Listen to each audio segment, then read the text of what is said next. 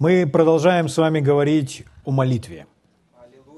И давайте мы для начала откроем послание к Ефесянам, 6 глава, 18 стих.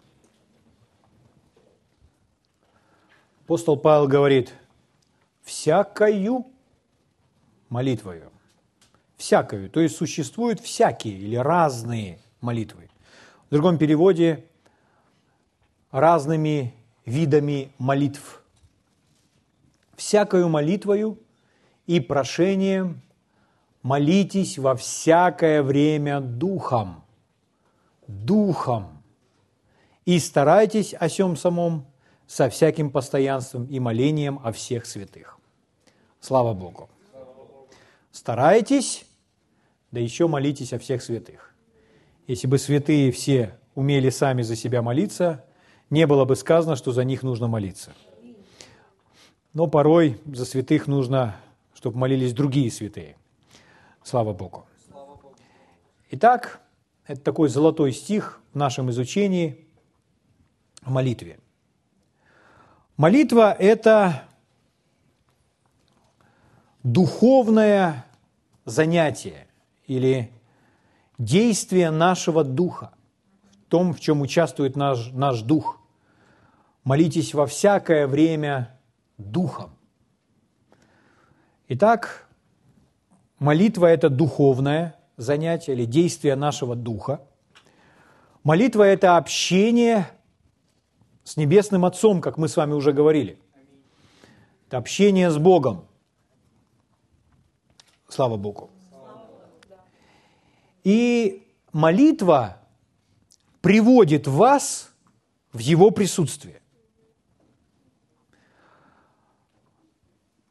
Молитва всегда приводит вас в Его присутствие. И как это происходит? Сегодня мы начнем новый такой цикл, и мы будем говорить с вами о прославлении и поклонении. Но когда мы говорим о прославлении и поклонении Богу, то я не имею в виду, что мы дадим определенные инструкции для команды которая стоит на сцене и помогает нам с вами прославлять Господа, ведет нас в прославлении. Мы не об этом говорим. Мы говорим о прославлении и поклонении в жизни каждого верующего и каждого христианина. Команда тоже основывается на этих же принципах. Но важно, чтобы у каждого верующего, у каждого Божьего сына или дочери – в его личной молитвенной жизни было прославление, благодарение, хвала и поклонение. Прославление Бога, славословие Бога, поклонение Богу. Псалом 21, 4 стих, было бы хорошо, чтобы вы все знали его наизусть. Это известное место Писания, мы его часто цитируем. 21.4. Там написано но ты, святый, или ты, святой, живешь среди славословия Израиля. Ну, в данном случае можно слово «Израиль» заменить своего народа. Но ты, святой, живешь, в другом переводе, обитаешь, пребываешь. Но ты, святой, пребываешь, находишься, обитаешь среди славословия своего народа. Слава Богу! Итак, что означает это? Если вы хотите быть в Божьем присутствии, то вам нужно славословить. Если вы хотите пребывать в присутствии Бога, вам нужно славословить. Вам нужно пребывать в славословии, в прославлении. Когда вы прославляете Бога, вы пребываете в Его присутствии, вы входите в присутствие – посредством словословия. Но это не значит, что Бог вас не живет. Просто чтобы Дух начал проявляться, чтобы началось это общение, и Святой Дух начал двигаться и вам служить, чтобы присутствие было проявлено, нужно словословить. И во времена Ветхого Завета, и во времена Нового Завета это неизменно. Хотя во времена Нового Завета у нас гораздо больше преимуществ. Слава Богу. Но Новый Завет не исключает ваше словословие, не исключает хвалу и прославление, не исключает поклонение. Более того, Бог этого ищет, и Бог призывает нас к этому. Слава Богу! Итак, прославление приводит нас в присутствие Бога. Кто-то сказал однажды, что прославление – это наивысший вид молитвы. Самый высокий. Ну, потому что вы прославляете Бога, и Бог начинает проявляться. Вы ничего у Него не просите в этот момент. Слава Богу. Поклонение, прославление, благодарение всегда вместе. Всегда вместе. То есть это не, они неотъемлемы друг от друга. Вы начали благодарить, вы будете прославлять, вы начали прославлять, переживать, переживать присутствие Бога, вы начнете Ему поклоняться, осознавая Его. Аллилуйя. Если прославление приносит вам проявление этого присутствия, то когда вы поклоняетесь Богу, вы начинаете пребывать в Нем и просто, находясь в Нем, гулять в Нем, исследовать Его. Слава Богу. Хорошо? Смотрите некоторые места Писания, которые мы знаем. Второе послание к Тимофею, вторая глава. Второе послание к Тимофею, вторая глава, с первого стиха место Писания, в котором даны инструкции, о чем молиться прежде всего.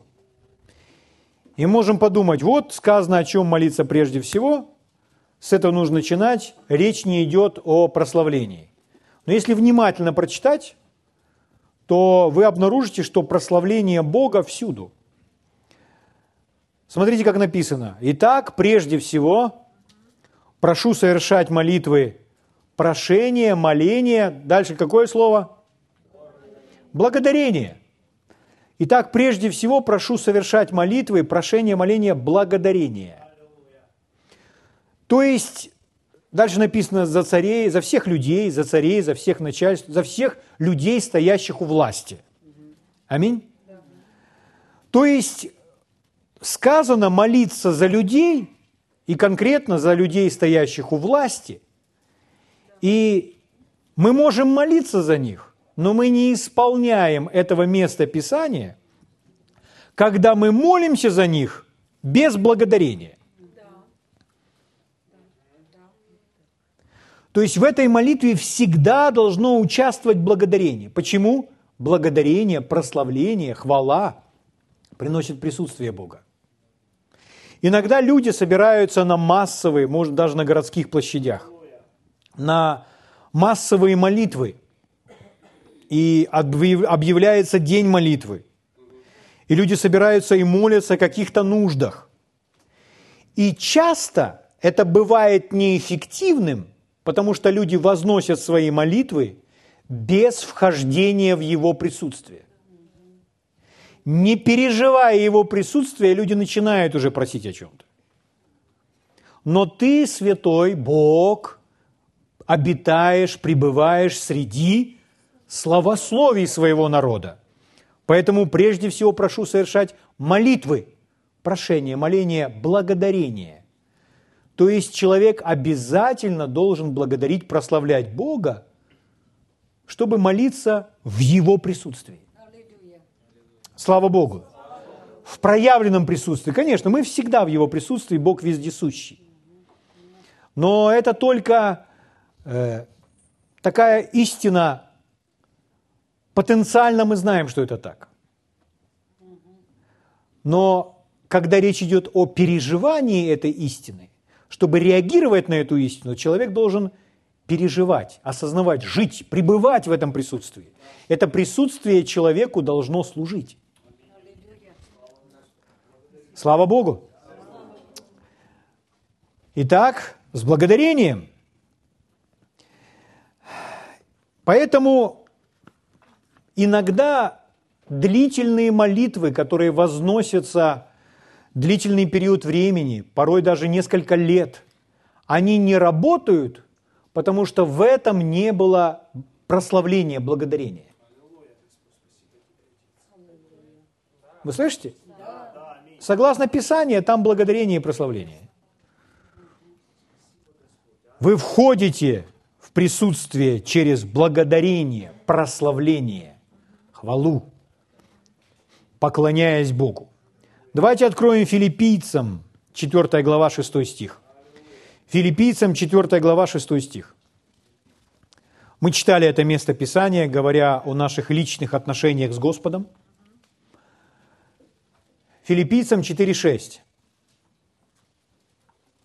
Что пишет Павел? Не заботьтесь ни о чем. Ну, может быть, вас немного э, приводит в замешательство само это слово «не заботьтесь ни о чем». Ну, чтобы более обширно то, о чем говорит греческий оригинал, речь идет о том, что не волнуйтесь, не беспокойтесь ни по какому поводу. Заботиться, в том смысле, что волноваться и беспокоиться, это вам не прибавляет жизни, это не решает никаких проблем. Человек никуда не двигается, ничего не делает. Это просто состояние. Состояние беспокойства. Это проявление страха в жизни человека. Так вот, нам сказано, чтобы мы с вами не беспокоились, не волновались ни по какому поводу. А что же тогда делать? Как же тогда вообще поступать? Но всегда, всегда в молитве прошение, моление, дальше что написано? С благодарением. Это если вы делаете какой-то пирог или делаете какой-нибудь сэндвич, где есть много разных слоев, и вы понимаете, что нужно каждый слой нужно положить, каждый продукт, все ингредиенты нужно учесть. И если вы что-то отнимете, то на вкус это уже будет не таким. Поэтому, говоря об этом пироге, то здесь моление, прошение с благодарением. То есть обязательно должно присутствовать благодарение. Вы слышите? Смотрите, какие подробные инструкции. То есть, если человек открывает свои желания пред Богом с благодарением, то он совершенно в другом духе находится. Он там не, не плачет, не сказано со слезами. Если было написано со слезами, мы бы делали это со слезами. Если бы сказано «всегда плачьте», и мы бы собирались с вами и плакали. Почему? Так, Биб, так Библия говорит. Но так Библия не говорит. И мы, а мы с вами приняли решение быть смиренными людьми. Поэтому мы покоряемся Библии, истине.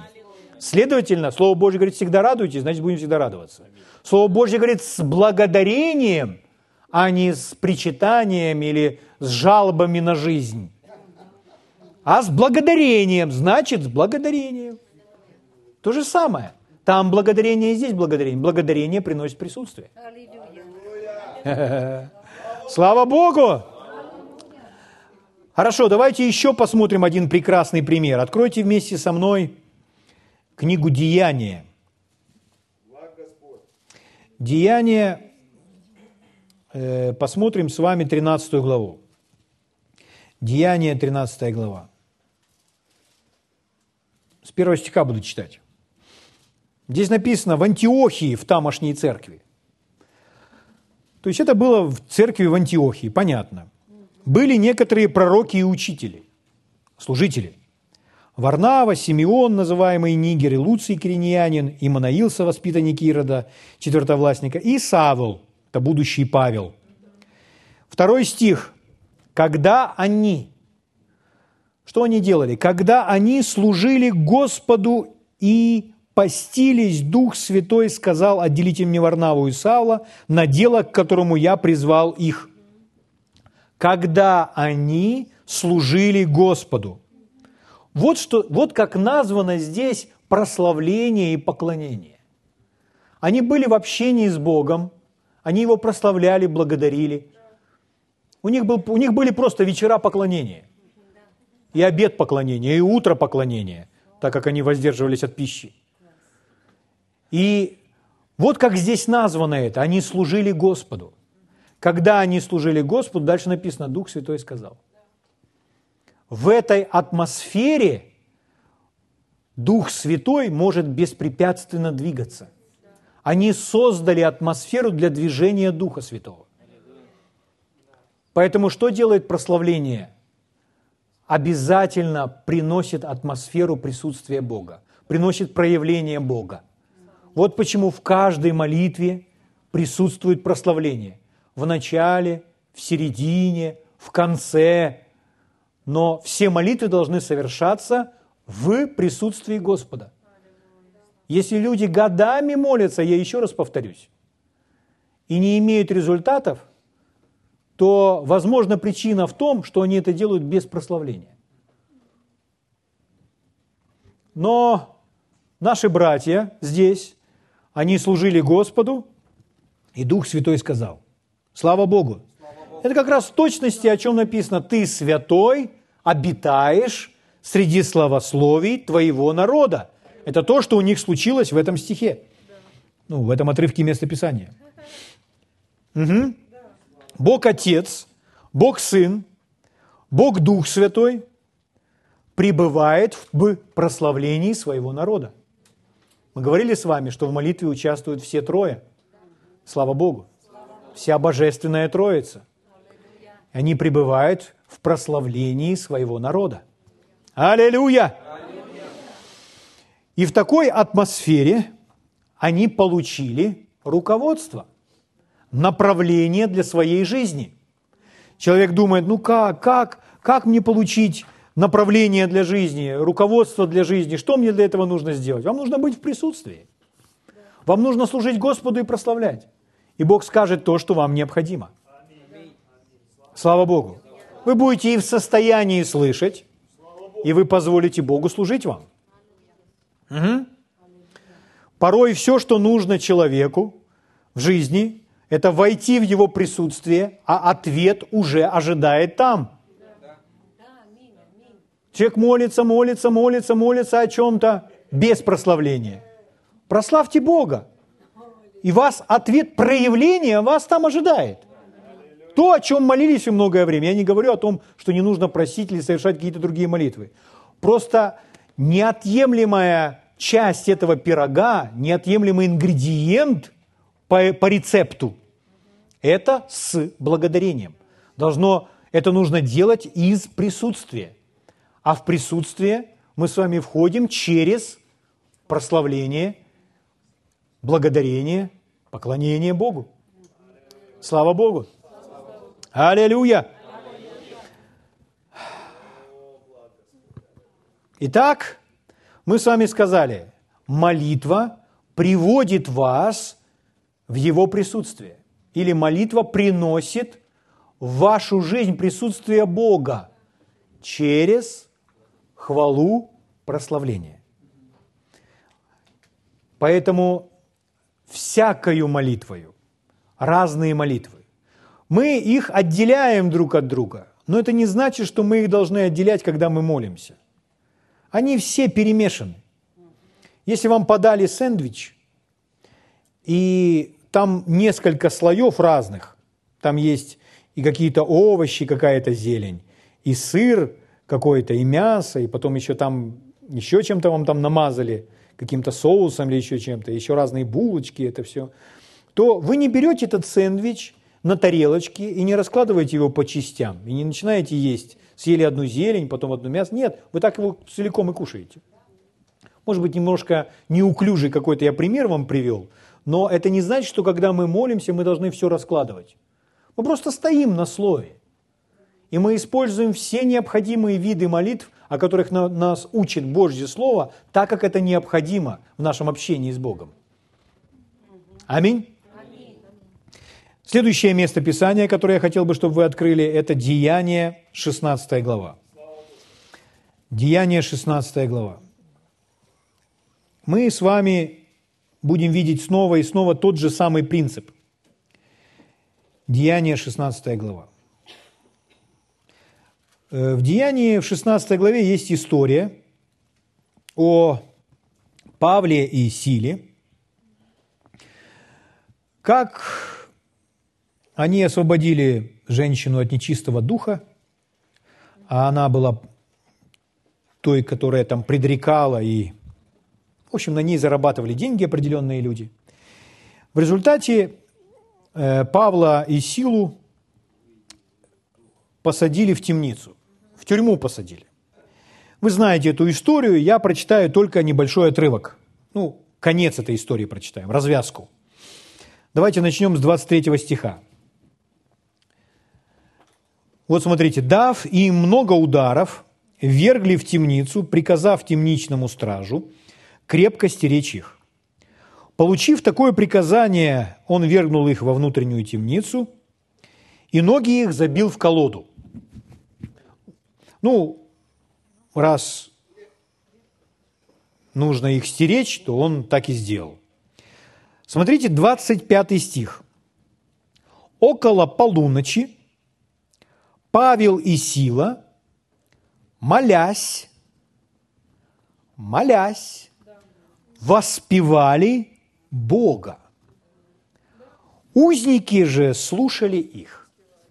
Вот этот стих, этот стих нужно выделить вашей Библии. Итак, около полуночи Павел и Сила, молясь, воспевали Бога. Смотрите, нам не сказано просто, что они молились, и не даны какие-либо еще комментарии, как они молились. Но нам объясняется, как они молились. Написано, молясь, воспевали Бога. То есть, когда они молились, то в этом присутствовало прославление. Они славословили. А ты, святой, живешь, обитаешь, пребываешь среди славословий своего народа. Что они делали? Они молились и прославляли Бога. Другой перевод звучит так. Они молились и пели прославление Богу. Они молились и пели прославление Богу. То есть молитвы, которыми они молились, возможно, не разными молитвами. Богу напоминали Его Слово – возлагали все свои заботы на Господа. Да? Но особое ударение сказано, что они пели прославление Богу. У нас написано «воспевали Бога». Итак, в этом другом переводе написано так. Они молились и пели прославление Богу. Они молились и пели прославление Богу. Брат Хейген так говорил – Многие христиане читают «молились» и, и не замечают это «и». То есть, что там было еще, кроме того, что они молились. Они не просто молились, там говорили, Боже, жалуясь на жизнь. Они молились и пели прославление Богу. Слава Богу! Узники же слушали их. То есть это было достаточно громким голосом, что другой человек мог услышать. Вы слышите? Узники слушали их мелодии и песни. Слава Богу! Аллилуйя! Еще что здесь написано в этом стихе, написано в полночь. В полночь. Ну, в принципе, большого ума не надо. В полночь это значит в полночь. То есть здесь речь идет о времени. Ну так ведь? Но полночь можно говорить не буквально. Полночь может быть фигурально, то есть в переносном смысле. В полночь вас всюду окружает тьма. Поэтому в вашей жизни может быть ваша полночь. И как нужно себя вести? в полночь. Нужно молиться и петь прославление Богу. Аминь. Бога прославлять. Слава Богу. Благ Господь и милость Его вовек, и истина Его из рода в род. Слава великому царю. Смотрите, что пришло в полночь, когда они... Еще раз читаю. Около полуночи Павел и Сила, молясь, воспевали Бога, узники же слушали их. 26 стих. Вдруг, вдруг сделалось великое землетрясение, так что поколебалось, поколебалось основание темницы, и дальше тотчас – отворились все двери, и узы ослабели. Итак, ответ пришел, освобождение пришло, когда они прославляли Господа.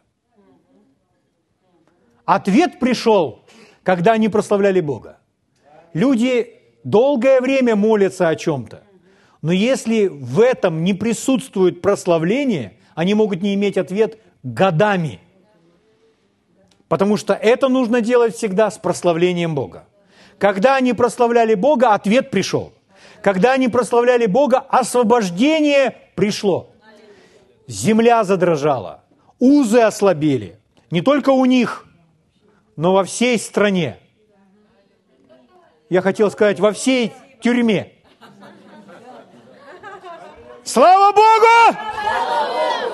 Аллилуйя! Темничный же страж, пробудившись и увидев, что двери темницы отворены, извлек меч и хотел умертвить себя, думая, что узники убежали. Но Павел возвысил громким голосом, говоря, «Не делай себе никакого зла, ибо все мы здесь». Он потребовал огня, вбежал в темницу и в трепете припал к Павлу и Силе. И, выведя их вон, сказал, «Государи мои, что мне делать, чтобы спастись? О, атмосфера, а? Что мне делать, чтобы спастись? Они же сказали, веруй в Господа Иисуса Христа, и спасешься ты и весь дом твой. И проповедовали Слово Господне ему и всем бывшим в доме его. И, взяв их в тот час ночи, он омыл раны их, и немедленно крестился сам и все домашние его. И, приведя их в дом свой, предложил трапезу и возрадовался со всем домом своим, что уверовал в Бога. Вот это развязка всего. И как это пришло, как это случилось? Смотрите, находясь в очень стесненных обстоятельствах, угодили в очень стесненные обстоятельства. Но они молились и пели, пели, пели прославление Богу. И в этот момент пришел ответ, когда они пели прославление Богу. Слава Богу. Да, просить люди умеют. Многие просят, много чего просят у Бога. Но человек должен научиться прославлять. Потому что если мы верим, что Бог нас слышит, если мы верим, что мы получаем просимое, если мы верим, что ответ приходит, если мы верим, что обладаем уже этим ответом, мы будем Бога за это прославлять. И когда человек начинает прославлять, он выражает свою веру. Прославление стоит в начале, прославление в середине, прославление в конце, прославление всюду – Прославление Бога пропитывает всю вашу молитвенную жизнь. Это наивысший, наивысший вид молитвы. Это приносит присутствие, проявление Бога в нашу жизнь. Аллилуйя! О, слава Богу! Однажды брат Хейген рассказывал эту историю. Одна супружеская пара, муж, пастырь, жена помогает ему во всем.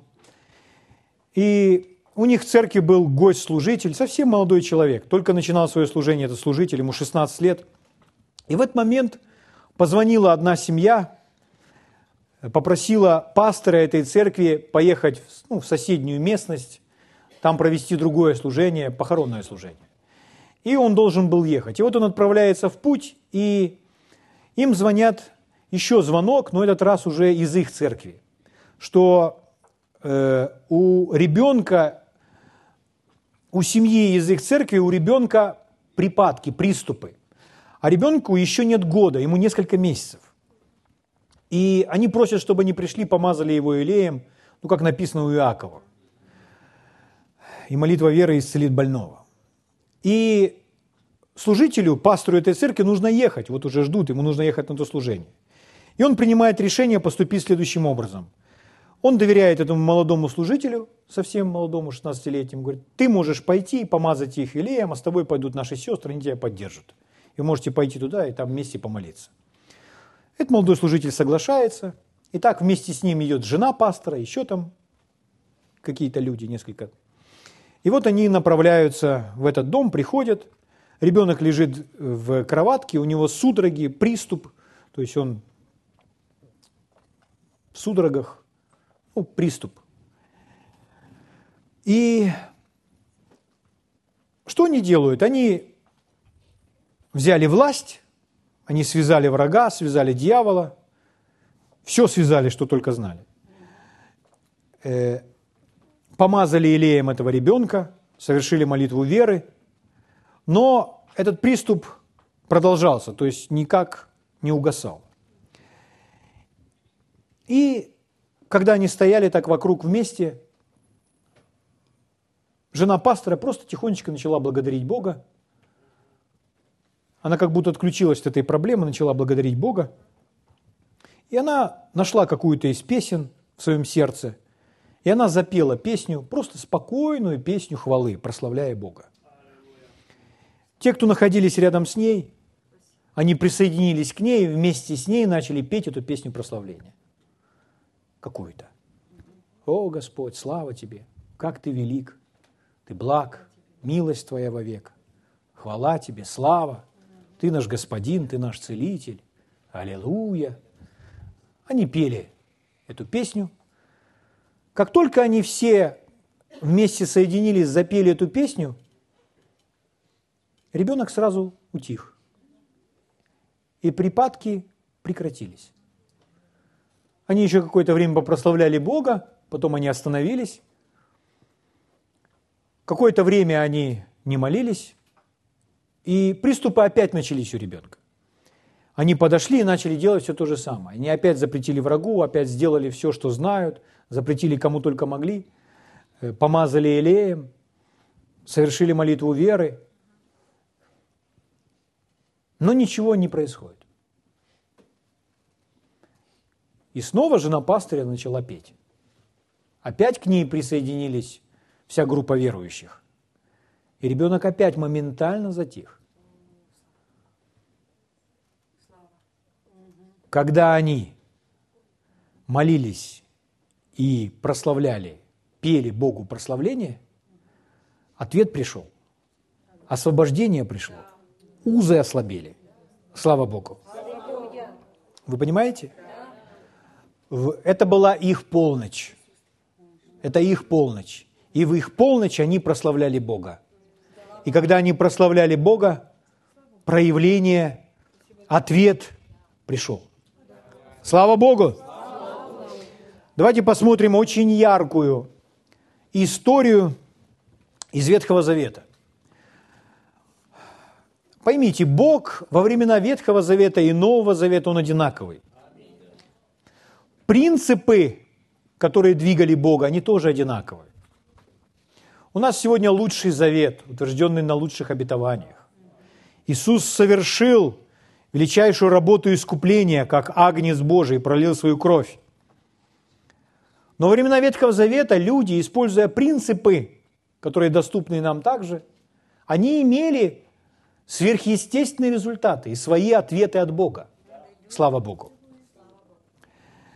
У нас есть прекрасная история в книге, вторая книга Парлипоменон, 20 глава, об Иосафате царь Иосафат, который правил в то время Иудеей, и у него царство Иудея, и вот история об Иосафате и о всей Иудее. Это было давно, но дух здесь тот же, который мы с вами сейчас изучаем. Итак, вторая книга Паралипоменон, 20 глава.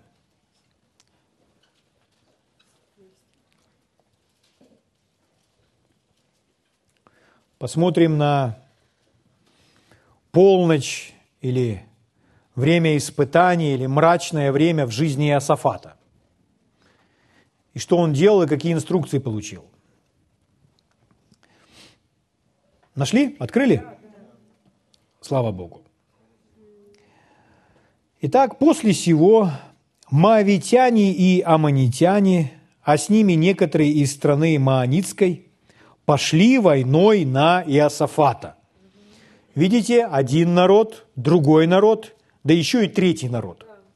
То есть три армии присоединилось, соединилось вместе, чтобы сражаться с Иудеей. И пришли и донесли Иосафату, говоря, идет на тебя множество великое из-за моря. Ого, вот так новости. От Сирии, и вот они в Хацацон Фамаре, то есть в Энгеди. Реакция на худую молву какая может быть? И убоялся Иосафат. То есть это всегда вызывает страх. Ну, вы окружены. Идут три армии, которые согласились выступить против вас вместе. Но смотрите, что написано дальше. Смотрите, что человек делает, когда переживает этот страх. «И обратил лицо свое взыскать Господа». О, и объявил пост по всей Иудее. И собрались иудеи просить помощи у Господа. То есть вся нация собралась. Из всех городов Иудиных пришли они умолять Господа. И стал Иосафат в собрании иудеев и иерусалимлян в доме Господнем пред новым двором и сказал, «Господи Боже отцов наших, не Ты ли Бог на небе, и Ты владычествует над всеми царствами народов, и в Твоей руке сила и крепость, и никто не устоит против Тебя. Не Ты ли, Боже наш, изгнал жителей земли сей пред лицом народов Твоего, Израиля, и отдал ее семени Авраама, друга Твоего, навек?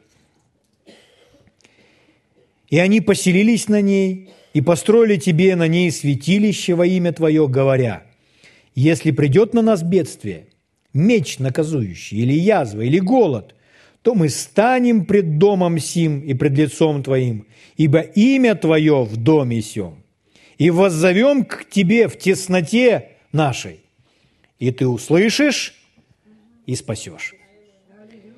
И ныне вот аманитяне и мавитяне и обитатели горы Сиира – через земли, которых ты не позволил прийти израильтянам, когда они шли из земли египетской, а потому они миновали их и не истребили их. Вот они платят нам тем, что пришли выгнать нас из наследственного владения Твоего, которое Ты отдал нам. Что мы должны для себя уяснить? Ну, Бог пообещал Израилю землю, когда они находились еще в Египте.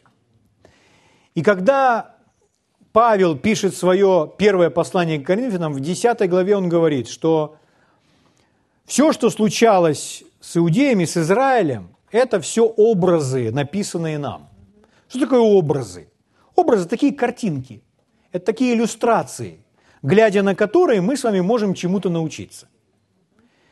И вот все это описано, все эти события описаны, это для нас образы, иллюстрации, картинки, кино. Чтобы мы с вами, посмотрев на это, научились чему-то, поняли. Поэтому, когда речь идет о, Египте, то Египет – это такой образ или прообраз мира. Мы с вами вышли из Египта. Мы с вами вышли из мира, мы больше не принадлежим миру, как они вышли из Египта. Египет – это прообраз мира. А вот Ханаан или земля обетованная, что это такое? Иногда люди говорят, что Ханаан – это образ небес. Образ нашего небесного существования. Но если Ханаан – это образ небесного существования, то тогда там не должно было быть всех этих великанов и не нужно было бы отвоевывать каждый город, противостоя врагам. На небе нет великанов.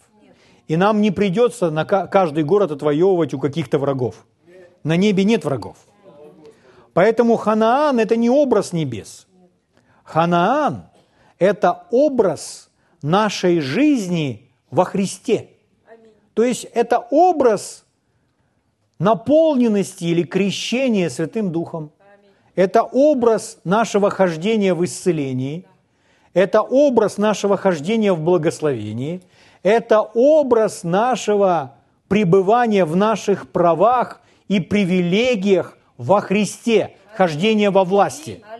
Вот чего это образ. Угу. Потому что во Христе у нас еще есть великаны, враги, с которыми нам нужно сталкиваться. Ну, например, например, немощь и болезнь. Немощь и болезнь – это враг. Аминь? Немощь и болезнь – это не друг. Если бы немощь и болезнь была нашим другом, то это бы не делало нас такими несчастными. Но когда человек заболевает, это приносит печаль ему, его семье, это бьет по его карману. То есть это делает не Бог, это делает враг, это делает вор. Иисус говорил, я пришел, чтобы имели жизнь. А вор пришел для того, чтобы украсть, убить и погубить. И Иисус не вор. Вор – это дьявол. Иногда люди говорят, ну, вдруг Бог мне дал эту болезнь. Бог не может дать болезнь, потому что Бог нам не враг, и Бог не вор. И Бог не посылает в нашу жизнь воров, которые забирают у нас здоровье и деньги. Бог этим не занимается. Это важно понимать. Неужели вы думаете, что заболевает ребенок? Воспаление легких. Папа, мама не могут ходить на работу. Они покупают лекарства. Ребенок лежит в больнице. Там делают ему капельницы. Папа и мама говорят, сколько стоит. Папа и мама готовы любые деньги тратить. Тратят деньги на это лекарство и все приносят туда. Скажите, в данный момент эта семья счастливая? Нет, ее обкрадывают. Да, это делает не Бог. Неужели Бог послал этого вора, чтобы он обокрал деньги, здоровье, счастье у всей семьи? Да Бог таким не занимается. Это не Бог. Нет, нет и нет. Тысячу, миллион раз нет. Это не Бог. Это делает дьявол. Угу. Поэтому, когда мы смотрим на них, то как они живут в своем Ханаане, это для нас образ нашей жизни здесь, на земле, во Христе, в своих правах. Слава Богу. В своих правах, в своих полномочиях во Христе. Слава великому царю.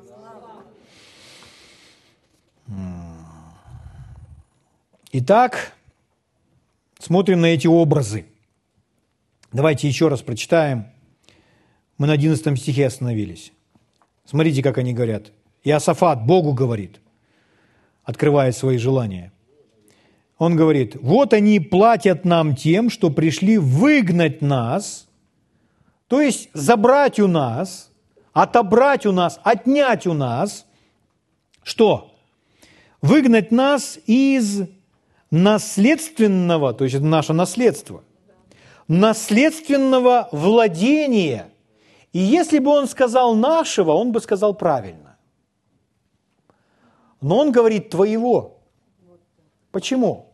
Ну, потому что Бог им это дал. Это Богу принадлежит. Земля ему. Он имеет власть. И он сказал, я даю вам эту землю. Аминь. Он ее сотворил. Слава Богу. Итак, пришли выгнать нас из наследственного владения Твоего, которое Ты отдал нам. Это очень важно. Очень важно понять, что, ну, что это для нас облегчит. Если Бог нам это дал, это Божье. И Бог отдал это нам. И поэтому мы имеем право этим пользоваться. И мы говорим, Господь, это твое, и ты это дал нам, а у нас это отнимают. Ну, вот представьте, что вы дали своему ребенку, вы купили ему курточку. Купили ему курточку, чтобы он гулял на улице. Вот вы одели на него курточку, на своего малыша, там, четырехлетнего, застегнули ему замочек, завязали шарфик, иди бегай. И вы стоите, наблюдаете, как ваш ребенок бегает. И вы видите, как кто-то подходит и с него снимает вашу курточку. Вашу курточку, его курточку, которую вы ему дали. Скажите, какова ваша реакция, когда у вашего ребенка снимают то, что вы ему дали, ваше? О, это будет вас раздражать, скажу я вам. это вас разозлит. Поэтому Иосафат и говорит Богу, Господь, то наследие, которое Ты нам дал, у нас забирают. Твое наследие, которое Ты нам дал. Брат Хейн говорит, я очень рано понял, что болезни, они от врага, а исцеление от Бога. Вот почему мы имеем право быть здоровыми, скажите? В Библии написано. В Евангелии от Матфея, 8 глава, какой там, 17 стих, цитируется Исаия. Петр во второй главе цитирует Исаию. О чем они говорят? Когда Иисус исцелял, там написано, что исполнилось записанное пророком Исаия. Он взял на себя наши немощи и понес наши болезни. Теперь, кто нас избавил от болезней? Бог. Нас еще не было. А Он уже нас избавлял от этих болезней, взяв проклятие на себя. То есть Он сам это все обеспечил. Он это все приготовил. Это Его идея, Его план, Его искупление. Мы просто входим в это. Почему я имею право быть здоровым? Господь, эта идея ко мне пришла от Тебя. Потому что Ты сказал, что Ты взял все мои немощи и понес все мои болезни.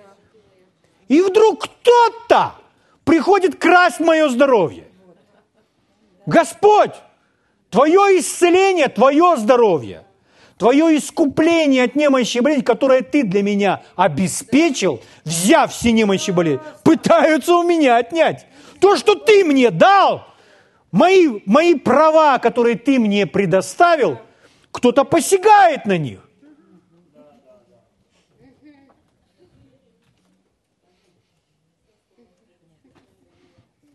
Брат Хейген говорит, когда я это понял, рано понял, когда моя девочка болела, и у нее была температура высокая, то я подходил к ней, ложил свой, свою руку на ее лоб и не молился об этом, а начинал смеяться и прославлять Господа. И когда я так стоял, положив свой, свою руку ей на ее горячий лоб, я начинал, почему ты смеешься? Потому что она больна? Нет, потому что дьявол поражен. И он знает об этом. Он смеется и начинает, о, Господь, слава Тебе, благодар... прославлять. И он говорит, всякий раз я ощущал, как под моей рукой начинает охлаждаться ее лоб. Ханаан – это образ нашей жизни во Христе. Однажды меня грипп сковал с утра, и я лежал под своим одеялом. И я лежал, высунув два глаза, а Оля проходила, и она мне сказала, чего ты лежишь? Вставай! И я подумал, действительно, чего я лежу? Я сбросил с себя одеяло, вскочил и во все горло запел. Хвалу. Вы знаете, что интересно было? На первой ноте. На первой ноте. На первой ноте. Я пережил, что я полностью свободен и исцелен. Я встал, а болезнь осталась лежать. Слава Богу! Это хождение в наших правах. Люди годами молятся.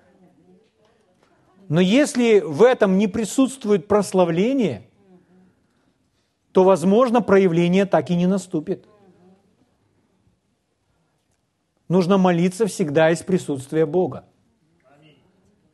Присутствие Бога приносит ответ – приносит освобождение. Возвращаемся к Иосафату. Аллилуйя. Итак, пытаются владение нас отнять. То, что Ты, Господь, дал нам. Украсть пытаются.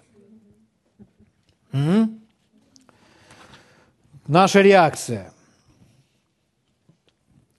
Одиннадцатый стих пришли выгнать нас из наследственного владения Твоего, которое Ты дал нам. Вы поняли какие-то правильные слова? Господь, Ты дал мне исцеление. Господь, Ты меня благословил, а вокруг меня это. обступило три армии меня. Понимаете? Расскажите все Богу. Но стойте в своих правах, знаете. Идем дальше. Боже наш, ты суди.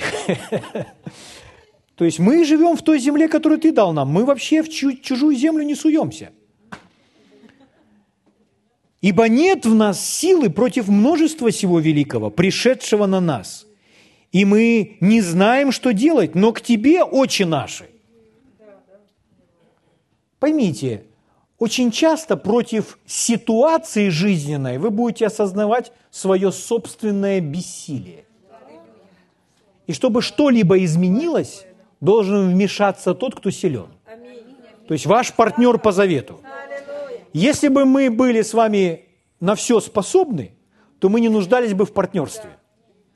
Обычно завет двое вступают и становятся партнерами для того, чтобы жизнь друг друга облегчить и чтобы стать сильнее. Вот для чего наше партнерство с Богом. Угу. А теперь очень внимательно, 13 стих. «И все иудеи, все все иудеи стояли пред лицом Господним. Знаете, что это? Вот они молятся здесь. Все иудеи стоят пред лицом Господним.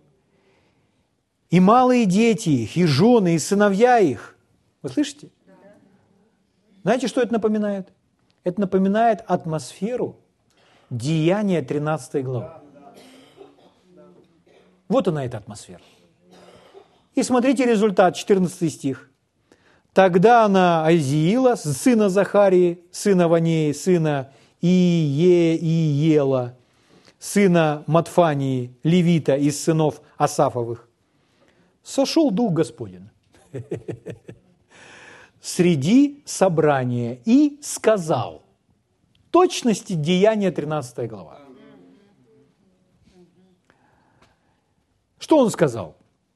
слушайте все иудеи и жители Иерусалима, и царь Иосафат. Так говорит Господь к вам. Не бойтесь. Это всегда говорит Господь. Любое послание, которое вызывает у вас страх, любое послание, которое омрачает вашу жизнь, это не от Бога. Есть иногда люди, особенно используя там разные пророчества или еще какие-то учения, они запугивают, запугивают христиан. Что будет? И приходит так страшно, что хочется сесть в голубой какой-то вагон и уехать отсюда, чтобы не случилось всего этого зла. Друзья мои, это не Дух Божий. Почему? Потому что Бог победитель. Бог торжествует. Ни один враг не сравнится с Ним. А мы Его дети – Поэтому он всегда приносит ответ, как разрешить ситуацию в победе. Как победить, а не как проиграть или как спрятаться. Итак, не бойтесь и не ужасайтесь множества всего великого. Вы поняли? Ангелы приходят, посланники Божьи, Дух Святой говорит, Иисус так говорил снова и снова. Не бойтесь. Вы снова и снова видите, видите это в Библии. От Бога не приходит дух страха. Мы не приняли от Бога духа боязни. Аминь. Аминь. Поэтому не бойтесь. Но поймите, сказать «не бойся», поставить точку и уйти, то у нас нет ответа «а почему не бойся?». Поэтому на «не бойся» есть ответ «а почему?». Я могу не бояться? Почему? Почему? Сейчас он ответит «почему?». Ох, он так ответит. Он так ответит. Ибо не ваша война. Потому что вам воевать не надо будет. Не придется. Моя. Помните ребенка в пальтишке или в курточке, которую вы ему одели? Это, это война ребенка? Папа увидел или мама увидела. И она уже летит. Аминь. Это не ваша война. а Божья. Завтра выступите против них, вот они восходят на возвышенность Циц, и вы найдете их на конце долины, пред пустынею Еруилом. Не вам сражаться на сей раз. Вы станьте, стойте и смотрите на спасение Господне. Посылаемое вам, Иуда, Иерусалим. Смотрите дальше. Не бойтесь. Это самая частая сфера, где искушаем человека. Не бойтесь и не ужасайтесь. Завтра выступите навстречу им. Завтра выступите навстречу. Идите. Завтра выступите навстречу им. И Господь будет с вами. Итак, вот вам причины, почему не нужно бояться. Не ваша война, а его. И вот еще одна причина. Не бойтесь, не ужасайтесь, потому что Господь будет с вами. С нами Бог. Господь за нас. В этой ситуации, в этой проблеме Господь за нас. Аллилуйя! Слава! Реакция Иосафата. «И преклонился Иосафат лицом до земли, и все иудеи и жители Иерусалима пали пред Господом, чтобы поклониться Господу. И встали левиты из сынов Каафовых и из сынов Кореевых хвалить Господа Бога Израилева голосом весьма громким. Вы заметили, что когда речь идет о молитве, здесь все. Здесь не только прославление. Здесь, если вы были внимательны, все молитва возложения, все ваши заботы возложите на Него. Они все отдали. Они все отдали. И когда Бог им это сказал, не ваша война, а моя, это не ваша война, моя. То есть, все, не переживайте, отдайте мне эту заботу. Понимаете? То есть, все нужно это практиковать здесь. Итак, встали они рано утром и выступили в пустыне Фикойской – и когда они выступили, стоял Иосафат и сказал, послушайте меня, иудеи и жители Иерусалима, верьте Господу Богу вашему и будьте тверды, верьте пророкам Его, и будет успех вам. И совещался он с народом, и поставили певцов Господу, чтобы они в благолепии святыни, выступая впереди вооруженных, славословили и говорили, славьте Господа, ибо вовек милость Его. Они идут и говорят, славьте Господа, ибо вовек милость Его, и прославляют. Затем опять говорят, славьте Господа, ибо вовек милость Его, и прославляют. Смотрите следующий стих. И в то время, в то время, когда они так прославляли Бога, что случилось в темнице в полночь, когда они пели Богу? они получили свое освобождение, узы ослабели. Что здесь? То же самое. В то время, как они стали восклицать и славословить, в то время, как они стали восклицать и славословить, в то время, как они наконец-то встали восклицать и славословить, Господь возбудил несогласие между аммонитянами, маавитянами, обитателями горы Сиира, пришедшими на Иудею, и были они громче. Вот так. Слава Богу! Аллилуйя! Это не конец истории. Восстали аммонитяне, мавитяне, обитатели горы Сиира – побивая и истребляя их. И когда покончили жителями Сира, тогда стали истреблять друг друга.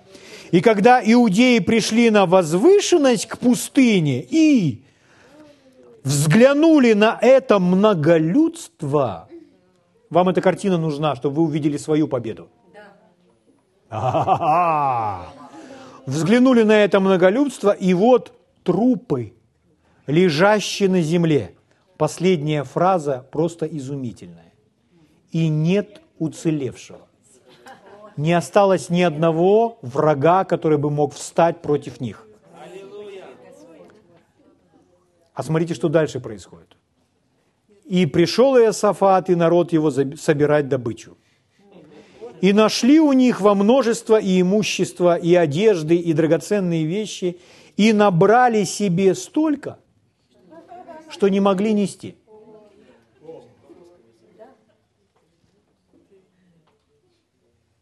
О, прославление.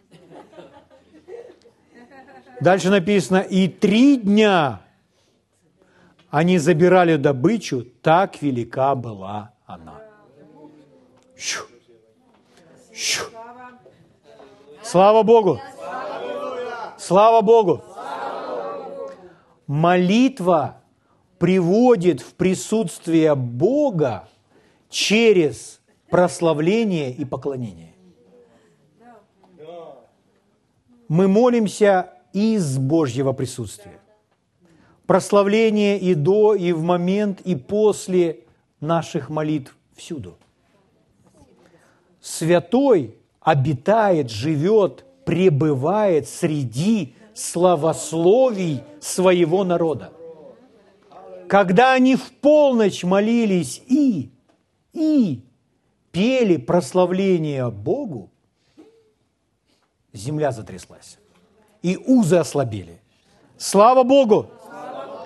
Слава Богу! Аллилуйя! Итак, не ваша война. Божья война. Аллилуйя! Слава великому царю. Я заканчиваю. Поймите, это один и тот же Бог во времена Ветхого и Нового Завета. Аминь. Мы видим подобную историю в Новом Завете, подобную историю в Ветхом Завете. Слава Богу. Я бы хотел, чтобы вы со мной открыли еще одно место Писания.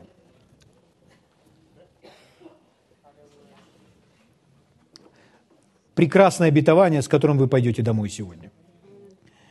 Исайя, 41 глава, 10 стих.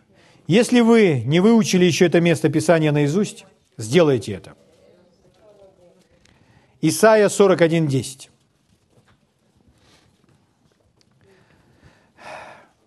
Когда мы, мы знаем, во Христе Иисусе все обетования Божьи, да и аминь. Что это значит? Это значит любое обещание, которое вы найдете в Библии, которое Бог дал народу или отдельной личности в любые времена принадлежит вам. Потому что все Божьи обетования, обещания во Христе. Поэтому если вы можете найти кому-то, одному человеку Бог пообещал что-то, это принадлежит вам во Христе все обетования Божьи во Христе «да» и во Христе «аминь». Аллилуйя! Исайя 41.10. Не бойся! Мы, Бог говорит, не бойся, и мы сразу можем задать вспомогательный вопрос, чтобы еще сильнее себя утвердить. Почему? Ибо я с тобой. Он всегда говорит, почему не бойся. Не бойся, ибо я с тобой. Дальше не смущайся, ибо я Бог твой. Аллилуйя! Я укреплю тебя и помогу тебе, и поддержу тебя десницею правды моей. Слава Богу! Человек может сказать, я, я чувствую себя таким слабым. Говорит, я укреплю тебя. Я чувствую себя совсем беспомощным. Я помогу тебе. Я поддержу тебя. Аминь не моя война, Божья война. Слава Богу! Слава Богу! Славьте Господа, ибо Он благ, и милость Его вовек. Аллилуйя! Аллилуйя! Аллилуйя! Аллилуйя! Слава! Кричите Ему! Слава! Аллилуйя! Аллилуйя! Аллилуйя! О, слава! Слава! Слава!